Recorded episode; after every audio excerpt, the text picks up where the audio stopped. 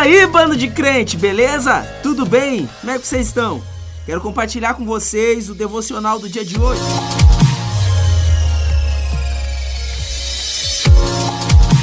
Então, vão abrindo aí a Bíblia de vocês no livro de Mateus, capítulo 7.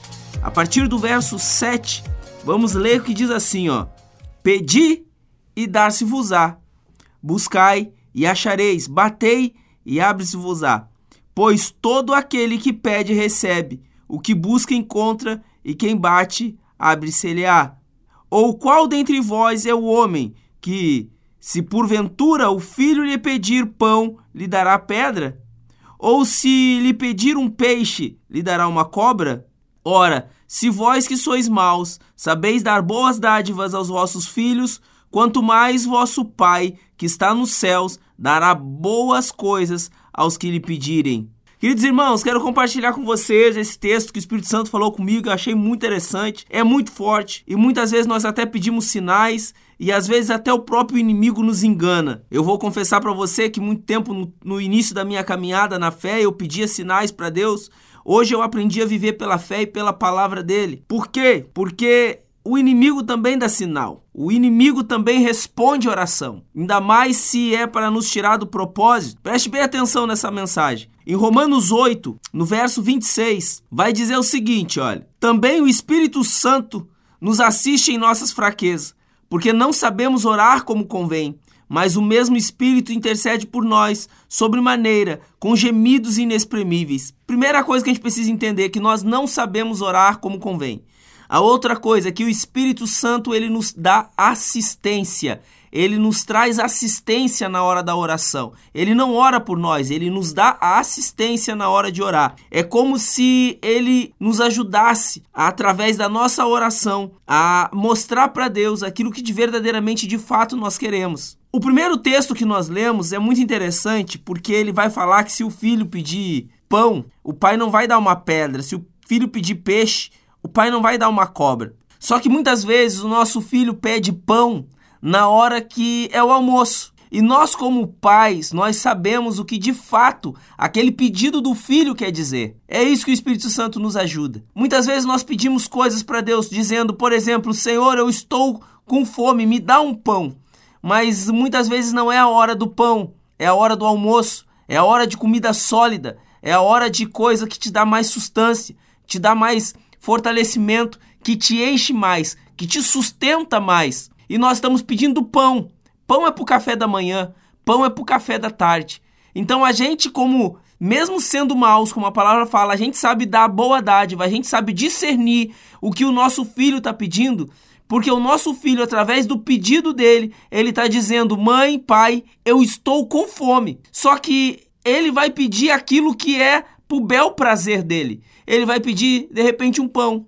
Mas nós sabemos que não é hora do pão. Nós sabemos que é hora do quê? Da comida, do almoço ou da janta.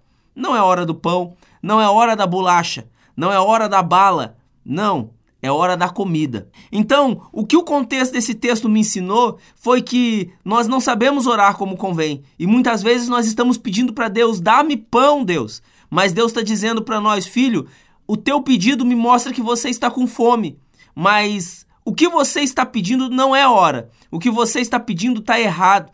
Eu preciso te dar é outra coisa. Já que você está com fome, eu preciso te dar é comida. Eu preciso te dar é arroz com feijão. Eu preciso te dar é coisa sólida, coisa que verdadeiramente vai te sustentar, que verdadeiramente vai te levar a um outro nível, a um outro patamar, que verdadeiramente vai fazer você crescer, vai fazer você avançar, vai fazer você desenvolver. E muitas vezes é assim que nós estamos, pedindo coisas na hora errada. Então, olha só o que o livro de Mateus, no capítulo 25, vai dizer assim: ó. Pega isso, olha só, o verso 26 vai dizer o seguinte: Por isso vos digo, não andeis ansiosos pela, pela vossa vida, quanto ao que haveis de comer ou de beber, nem pelo vosso corpo, quanto que haveis de vestir.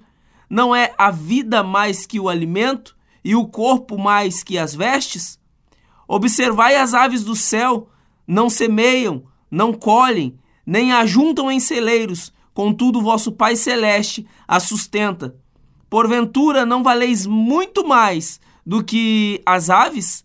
Qual de vós, por ansioso que esteja, podeis acrescentar um côvodo ao curso da vossa vida.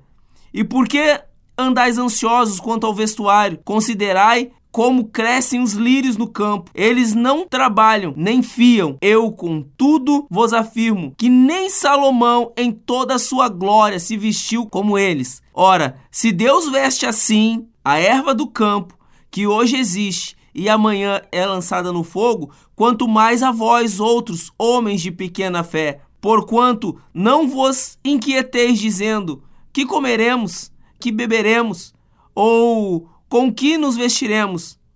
Porque os gentios é que se preocupam com todas essas coisas, pois vosso Pai Celeste sabe que necessitais de todas elas. Buscai, pois, em primeiro lugar o seu reino e a sua justiça, e todas essas coisas vos serão acrescentadas.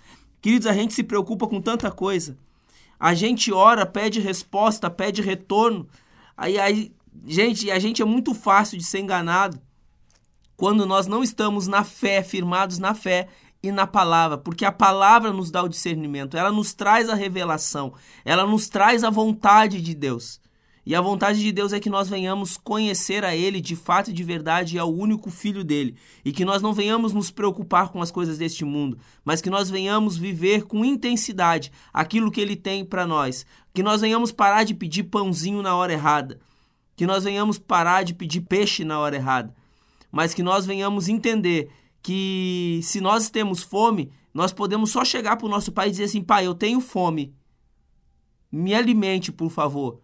Agora, o alimento, ele sabe exatamente qual é o alimento e qual é a hora certa para ele te dar. Queridos, que Deus abençoe a vida de vocês em nome de Jesus. Esse foi o meu devocional do dia de hoje, que eu quero compartilhar com a igreja para crescimento de vocês. Em nome de Jesus, Deus abençoe. Compartilhe o nosso devocional aí com outras pessoas para que outros venham ser edificados, venham crescer na graça e no poder do Espírito Santo e da palavra de Deus. Que Deus abençoe em nome de Jesus.